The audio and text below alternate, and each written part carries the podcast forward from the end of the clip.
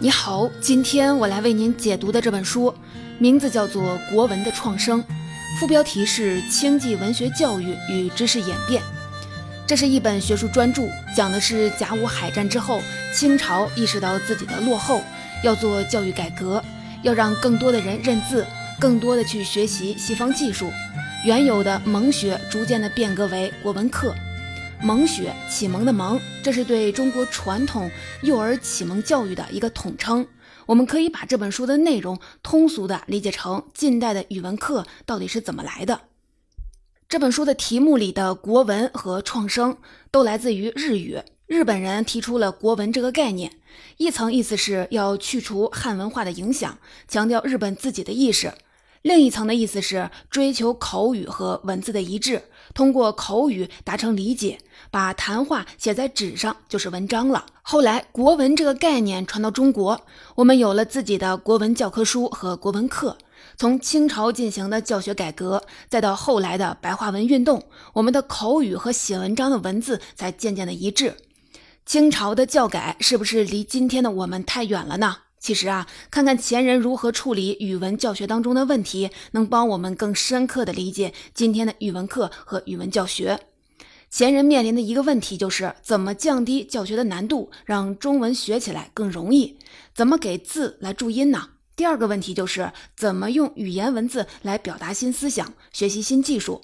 要学习数学、物理、明晰的语言是前提。第三个问题就是应该怎么看待古文词和古诗的作用？你看啊，一百多年前语文教学所面临的问题，跟今天其实也有相似之处。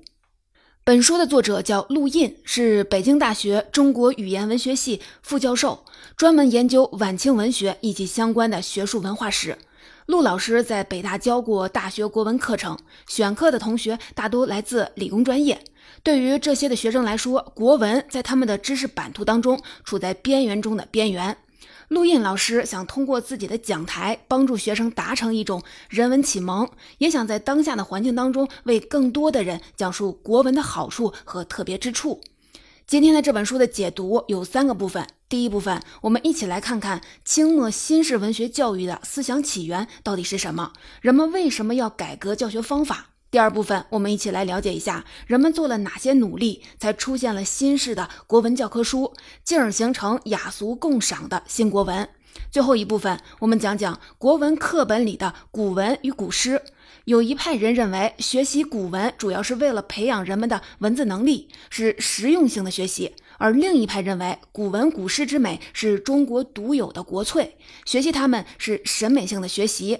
在第三部分，我们就会看到这两派人的不同的见解。首先，我们一起进入第一部分，来看看清末新式文学教育的思想起源到底是什么呢？文学教育的学制改创要从甲午败局说起。一八九四年，甲午海战败于日本后，中国的知识界有一股反思潮，思考为什么我们打不过日本。其中有这样一种说法，认为日本有三个地方比中国领先：一个是效仿了西方设立的学校，第二个是报纸，第三个是图书馆。这三件事儿其实可以归结为一个源头，就是文字。持这种看法的人认为，天下文字都是拼音文字，所以我们中国人也应该搞拼音。从甲午海战到戊戌变法的四五年间，中国出现了好几种切音方案。切音是拼音字方案中的一种。清朝的诗人黄遵宪曾多次的出访日本，在比较了中文和日语后，他提出要把口语文字的分合与识字率启蒙教育结合起来。简单来说，就是要让口语和文字尽量的保持一致，而不是彼此分离。我们现在读五百年前的《水浒传》没有太大的障碍，因为那是一本白话小说，口语和文字基本差不多。但要是读两百年前桐城派的散文，可能就会有障碍了。比如说，高中课本里的《登泰山记》是非常浅显的古文，但和白话还是有很大的差别。戊戌变法前的知识分子既想变革文字，又不想舍弃中文传统当中蕴含的教养，怎么办呢？最好的办法就是承认中国文字的优点，然后在这个前提下引进西方语言、切音文字或者是白话来学西方的知识。传教士李提摩太非常的理解中国知识分子的这种心理。他说过这样几句话：“中国文辞之富丽，字画之精工，远胜他国。唯其富丽精工，故习之也难。”意思就是说，中文学起来太难，读书人十年寒窗才刚有点成就。要是趁年富力强的时候仔细的学中文，就没时间学别的了。洋文虽然也不容易学，但学起来还不像中文要学的那么久。于是啊，就有中国的学者提出“华人一通西方说”，也就是说，孩子要学外语，西方孩子才学几年就能读书写文章，并不是因为他们聪明，而是他们的文章简单。梁启超也写文章，论述了文字教育改革的重要性，讨论应该如何的编纂识字的课本。他说，中文学习锻炼的是记性，西方学习锻炼的是悟性。学中文应该借鉴西方课本当中的看图识字和语法。他的理想是全民上下不论贵贱都能上学。十二岁以下的孩子教育方法应该统一。初等教育的目标不是为了培养士。而是要让农民、工人、商人能在短时间内获得实用的知识。清朝的传统私塾分为蒙馆和经馆两个层级。蒙馆就是用一年半载的时间讲讲《三字经》《百家姓》《千字文》，以认字为目的。到了经馆才开始读四书五经。晚清的新式小学堂也借鉴了这种划分方法。比如说，在上海的沪南三等公学，八岁的孩子会进入蒙馆，专门学认字；十一岁才进入经馆，学四书五经，兼学英语。当时的教学方法是这样的：制作识字卡片，每天讲二十个字。认识了一千多个字后，就从《二十四孝》这样的书当中选一些片段，编三百篇的课文，配上绘图，用课文来促进学生认字，务必要认识三千个字。随着学生的词汇量增加，课文难度也加大，会开始从《战国策》《史记》这样的书里选文章来当课文，最后再学四书五经。学生写作时，只要能慢慢的从几十个字写到一百多个字，文字通顺，这就算是作文了。沪南三等公学的创办者叫钟天伟，他仿照英文读本编过一套《蒙学镜》，这套教材有好几册，其中有一册叫《字义》，汉字的字。意义的意这一册的架构受到西方语法学词类观念的影响，它按照识字、形容字、动作字、连接字等等，把全书分成了九章。就在钟天伟编写《蒙学镜》的同一年，马氏文通在上海出版这本书，把西方的语法观念引入到了汉语的教学当中。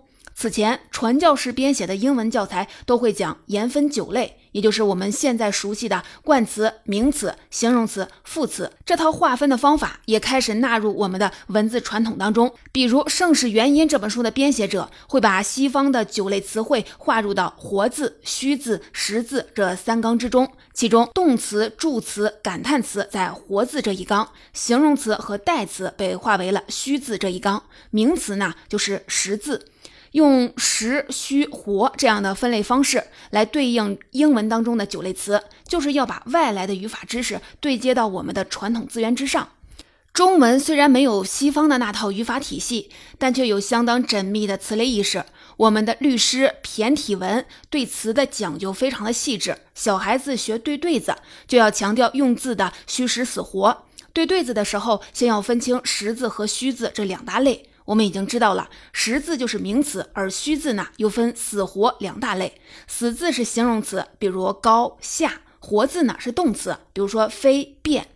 一个字的对子讲究的是虚对虚，实对实；二字对呢就要是虚实配合，而多字对其实就是句法练习。对对子中包含了实字、变音、遣词造句在内的全套的文字训练。后来的学者说，这是中国文法还没成立之前的语法练习。康熙年间编撰的《声律启蒙》，现在的孩子也会听到“云对雨，雪对风，晚照对晴空，来鸿对去雁，宿鸟对鸣虫”。我们能看到中国传统的教学方法有自己的理论支撑。对对子就是在熟悉的词汇，而按照日程反复的出声背诵经文，就是磨练心性。宋朝思想家朱熹在《同盟须知》中说：“凡读书，须整顿己案。”令洁净端正，将书册整齐顿放，正身体对书册，详缓看字，仔细分明，读之需要读得字字响亮，不可误一字，不可少一字，不可多一字，不可倒一字，不可牵强暗记，只是要多诵遍数，自然上口，久远不忘。熟读则不待解说，自晓其意也。他的理论就是先多朗读，读多了自然就记住了。一段文字横在心中，你自然也就放不下了，事后肯定能明白这段文字是什么意思。不过啊，以背诵为主的教学方式逐渐转向了以讲授为主的教学方式，这是清末最重要的教育改革。一九零二年，古文名家吴汝伦东渡日本考察教育，他认定西式教育不求背诵，只是讲授。如果课堂上以背诵的方式来主导，那一个老师只能教五六个学生；可要是以讲授为主，一个班里有六七十个学生也不妨碍进度。大臣张之洞向光绪上奏折。在里面罗列了西方国家教育方法的好处。第一条就是求讲解，不择寄送。即使是学四书五经，也应该先讲解再背诵。一九零二年，清朝颁布的《蒙学堂章程》正式的提出，凡教授之法，以讲解为最要，诵读次之。至背诵，则择紧要处试验。若变则背诵，必伤脑力，所当切戒。确定了讲授方式之后，教学空间这才随之变化。教师要面对学生讲解，学生要耳目的专注看着老师。教室里要有粉笔、黑板。老师讲完课文中的生字之后，挑一个学生站起来朗读课文，查验学生是否明白。其他学生在座位上安静的听着。通过这部分，我们就知道了甲午战败后中国知识界的反思，促进了语文教育的变革，教学理念。课文题材、讲授方式都开始转变，其中最重要的转变就是中国千百年来的语文教学从记诵转向了讲授。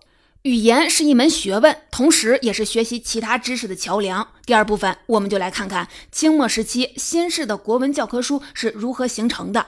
原书当中有个标题是试探一种国文，这是什么意思呢？一个人读《三字经》《百家姓》读四书五经，那他探求知识的方向可能是古代哲人和历代的先贤。有了新式的教科书，一个人探求知识的方向可能变成物种起源和进化论。语言是一种载体，语言学习发生了变化，知识摄取的方式也就发生了重大的变化。我们先来看几个时间点：一八九八年是戊戌年。戊戌变法失败。一九零二年，清廷提出了壬寅学制。一九零四年，癸卯学制颁布。从戊戌变法夭折到癸卯学制颁布，这几年是清末新学制的酝酿期。教改从舆论鼓动逐渐进入了实践阶段。从戊戌年到癸卯年间，清朝教改的典范发生了变化，从借鉴西学逐渐转向了东学模式，也就是借鉴日本的经验。这几年里，一大批新式的蒙学用书出现，这些书叫课本，叫读本。虽然没有统一的课程安排，也没有明确的学科划分，但最终国文作为一门学科被提出，正依赖于这些蒙学读本编辑者和教育者的实践。一八九七年的九月，蒙学工会在上海成立，创办《蒙学报》。《蒙学报》并不是一个主打言论的报纸，而是按期连载的蒙学用书。最开始每周一期，后来每十天一期。《蒙学报》每册的开篇都有识字法，图文并列。但图和注解都跟以往的识字课本不大一样。比如说，第一课讲天地人三个字，下一栏的图画的是地球，地球上有赤道，有南北回归线和南极圈、北极圈，画了个人立在了地球上。第六课讲的风云雨三个字，这一课本分为了三栏，中间一栏是解说，日光射热入地面，气热而胀上升，用了几十个字来阐释大气环流生成了云和雨的原理。下面一栏的配图是日常所见的风雨现象，上面一栏的配图是横风方向图。这些已经是很专业的知识类的读物的内容了。这意味着新式蒙学的识字读书从一开始就有双重目的：一是养成语文能力，二是灌输科学知识。不管孩子是否能理解大气循环，先一股脑的放在这里。当时有读者对《蒙学报》提出了意见，说他们的讲解太难了。编辑者迅速地做出调整，引入了白话文解释。比如说，识字法的栏目当中讲梅、菊、兰、竹，会分栏列出文化和白话两种解释。除了识字法栏目外，蒙学报还有读本书栏目和修身书栏目。顾名思义，读本书是强调阅读的读书，修身书类似于思想品德。除了识文断字的语文能力和知识的传播工具之外，语文也总有道德教化的功用。我们来看《蒙学报》读本书栏目当中一段导读：今年你们学生又大了一岁了，恭喜！新年大正月，趁大家放学的时候要好好的玩耍，但是你们不要到玩耍的事儿，这里头没有人情物理在内。因而，我托日本译者翻一段玩耍的正理与你们看着。刚才这是白话部分的导语，我们再来看文言部分。轻者数岁首，学堂也为节管之期，儿女出游各适其事。文言部分只有二十一个字，白话部分有百余字。白话部分有人情事理的教训，还有点儿说书人的口吻。读本书这个栏目的名称来自日本小学的教科书。一八九一年，日本文部省颁布了小学校教则大纲。科目有修身、读书以及作文、习字、算术、地理、历史、理科等等。其中，读书及作文这一科的教学要求就是要让学生知晓普通文字、文句和文章，知道怎么读、怎么写。简单来说，就是读写能力。一九零零年，日本小学把读书、作文、习字统一为国语一科。教学的目的是修学习业，以启发智能，成就德气。也就是说，语文训练和知识传授、修身教化的功能都要在语文学习当中体现。相应的，读本教科书里包含了修身、历史、地理、理科的内容。蒙学报刚创办的时候，翻译连载了日本的寻常小学课本，也就是日本初等小学的课本。但日本课文采用的是东京地区的谈话体。我们翻译过来只能用“焉”“乎”这些文言词来对应日语的谈话体。日本课文当中有一节课一节课的推进，转译课文并不能体现出教材编辑的原则。蒙学报的编辑认识到，把日本的教科书翻译过来并不适合中文的语境，应该根据其编辑的原则来编辑我们自己的读本。后来，蒙学报的读本尝试从内容上看，有二桃杀三士这样的古代故事，也有伊索寓言中的故事。我们熟悉的司马光砸缸、富兰克林放风筝引电、华盛顿砍倒了樱桃树，都出现在当年的读本之中。从文字上看，有文言课，有白话解释，有近似说书人口吻的白话体。经过文白对照、以白示文、纯用白话的尝试之后，蒙学报读本书最终趋近于浅易的科学内容。他们的编辑思路具有新知识有益、古文旧学没用的意味。我们看当时一些课文的题目。玉石叶之万物之源，这应该是讲化石及物种起源的；创无线以通电报，这肯定是讲无线电的。蒙学报的读本的课文当中，还有一篇课文预言了英文日后的霸主地位，将来英文当战胜各国之文，而为世界同文之期望。一九零一年，传教士潘慎文为绘图蒙学课本作序，他曾经以为中国学习语言文字的唯一途径就是认真读经。他在序言当中说：“我们发现空气当中弥漫着关于教授中文读写新途径的议论，有关学习中文新教法的书籍已经汗牛充栋。汗牛充栋这个词也许啊有点夸张，但新课本的确是出现了不少。除了蒙学报外，还有南洋公学用的蒙学课本，无锡三等公学堂的蒙学读本全书。”这位传教士说：“中文新教法将会让读写学习回到作为次要功课和获得真正教育的工具。”他的意思是说，认识字、写文章，这是教育的工具，不是教育的目的。掌握了语言文字，是要学更多的知识，而不是一辈子都跟文字文学较劲。然而啊，当时的中国士大夫并不一定同意他的说法。比如说，在上海办南洋公学的乡绅何四坤，他在一八九六年参观了天津的北洋大学堂，发现那里的学生精通中文的人寥寥无几，就回到上海找到了盛宣怀，要另办南洋公学。他的办学理想是让中国文士阶层的子弟受到近代的学科训练，学生能用练达的中国文言把自己的思想记录下来，使近代科学成为中国文士生活的组成部分。传教士潘慎文和乡绅何四坤，他们都推崇近代学科，看起来好像思想接近，但这中间有一个根本的矛盾：文言文是不是近代学科最好的语言载体呢？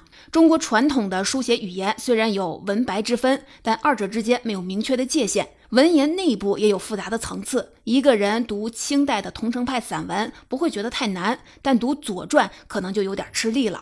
外国传教士在翻译圣经的过程当中，把中文分为了文雅体、白话体和中间体。四书五经是文雅体，三言两拍这样的话本小说是白话体，三国演义是中间体。选择哪一种文体来翻译圣经，其中蕴含着深文理、浅文理和白话三种路线。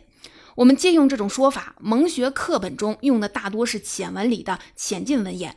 我们来试着读一句。猫者，家畜也，性能捕鼠，其实则与虎豹狮子同类。这读起来啊，没有什么困难。但采用浅近文言是一种桥梁作用，暗含的意思就是，你以后要提笔作文，恐怕绕不过中国的文言文，那是我们的文化根基。在这一部分，我们了解到了戊戌变法前后出现了一大批新式的蒙学用书，这些书啊有双重目的，一个是要养成语文能力，第二个是要介绍科学的知识。国文能够作为一门学科被提出，正是依赖于这些蒙学读本编辑者和教育者的实践。刚才我们一起了解了清末新式文学教育的思想起源，以及蒙学读本的编辑者和教育者做出了哪些努力。接下来，我们一起进入第三部分，来看看围绕古文的学习，人们有哪些不同的理解。一九零二年，文明书局的主办者连泉打了一份报告，希望管学大臣鉴定他们出版的蒙学读本全书。希望直隶学校司订购这套教材给各个学堂使用，其实就是书商希望政府采购，扩大自己所编教材的影响和销量。直隶学校司有一位职员叫吴凯生，是古文名家吴汝伦的儿子，父子两个曾经一起考察过日本教育。吴凯生对日本很了解，固守古文的观念又很强。他给书商连泉写了一封公开信，讨论文明书局所编的蒙学书。我们用白话文来复述一下他的意思。各位编辑的蒙学课本，如果只是用浅显一点的口语和浅些的道理来教育儿童，虽未必适合我国，但也终究是各国通行的办法。然而，课本的内容大多涉及天文、地质、地理、物理、动植物，文字没有意趣，很难理解，很难记忆，揉在一块儿往儿童的脑子里灌输，把孩子那点灵气都毁了。拿西方的人名地名编成韵文，文理不通，意思含混，让孩子读这样的东西，教孩子这样的东西，对孩子的毒害简直跟朱砂、麻黄这样的毒物一般。吴凯生说，外国中小学学业浅，是因为他们的语言文字相差不远，没那么多文学教育。我们的孩子应该注重文理培养，只需要设两科，一学汉语，二学英语。吴凯生提出以文字立国的观念，这表明了在他看来，文字文章除了充当科学知识的桥梁，更有确立国族认同的大用。要从国家意识的层面认识国文教育。一九零四年，商务印书馆推出最新国文教科书，还在广告上批评了其他蒙学课本。商务印书馆想说的就是自己这套教材语言更为纯净讲究。不同的书商在推销各自的教材时，可能会抬高自己，贬低别人。但究竟该怎么对待文言文？清朝的教育大臣封疆大吏和高级知识分子都各自有各自的主张。京师大学堂成立后，担任副总教习的张鹤龄写过一篇文章，谈编辑课本的宗旨。他说，秦汉以来，中国的文章分两大派，一派是理胜，理智的理，胜利的胜。理胜是奏议，是论说，是关于政治学术的；另一派是辞胜，文辞的辞，辞赋记述，讲究遣词造句。张鹤龄的立场站在了理胜这一边，但他没有什么发言权，学务领域的发言权更多的掌握在张之洞、袁世凯等手握实权的官员手里。张之洞的教学安排会突出政治上的实用性，压抑诗文创作。他在自己管辖范围内是这样安排的：十五岁以前，孩子们读四书五经，但也学天文地理这些知识性的浅显读本；十五岁以后，要学九门专业的功课，其中词章一门排在了第五。张之洞说，读古文要读有识事者。他认为，当个写小散文的文人没劲，也没功夫。但词章有奏议、书读、记事的作用，写个公文、写封信、写个报告，这些本事还是要学的。至于历史人物传记、古代文人的文集，挑其中记事的、讲道理的看看，其他的抒情小散文都先放在一边儿。我们再来看袁世凯的观点，他在山东直隶做总督时，尤其强调四书五经和策论的重要性。当时的科举不考八股文，但是要考策论。策论就是议论当前政治问题、给朝廷献策的文章。张之洞、袁世凯对新学堂的指导思想都有配合科举改制的用意，要培养学生写奏章、公文的文字能力，为科举从政做准备。显然啊，这两位大臣也是李胜的那一派。我们刚刚提到的吴汝伦、吴凯生父子，他们是慈圣那一派。甲午战争之后，吴汝伦在自己主持的学校里设了西文课程，提倡西学，但不废文辞。不过啊，他所看重的文辞，并不是四书五经或者是策论。他知道要学习新科学、新知识，还是要讲习西文。中国文理要学，不过六经必尽读。那应该学什么呢？在吴汝伦看来，应该学《古文词类传》，因为这本书里包含了中国文字的精华。《古文词类传》是一本文集，按文体划分，有论辩、奏议，也有书说、赠序、碑志、杂记、词赋、哀记等等。吴汝伦非常的推崇这本书。作为慈圣一派，吴汝伦也在学校里规定了读诗课程，学生们要读唐诗绝句、捍卫乐府，还要学着做诗文。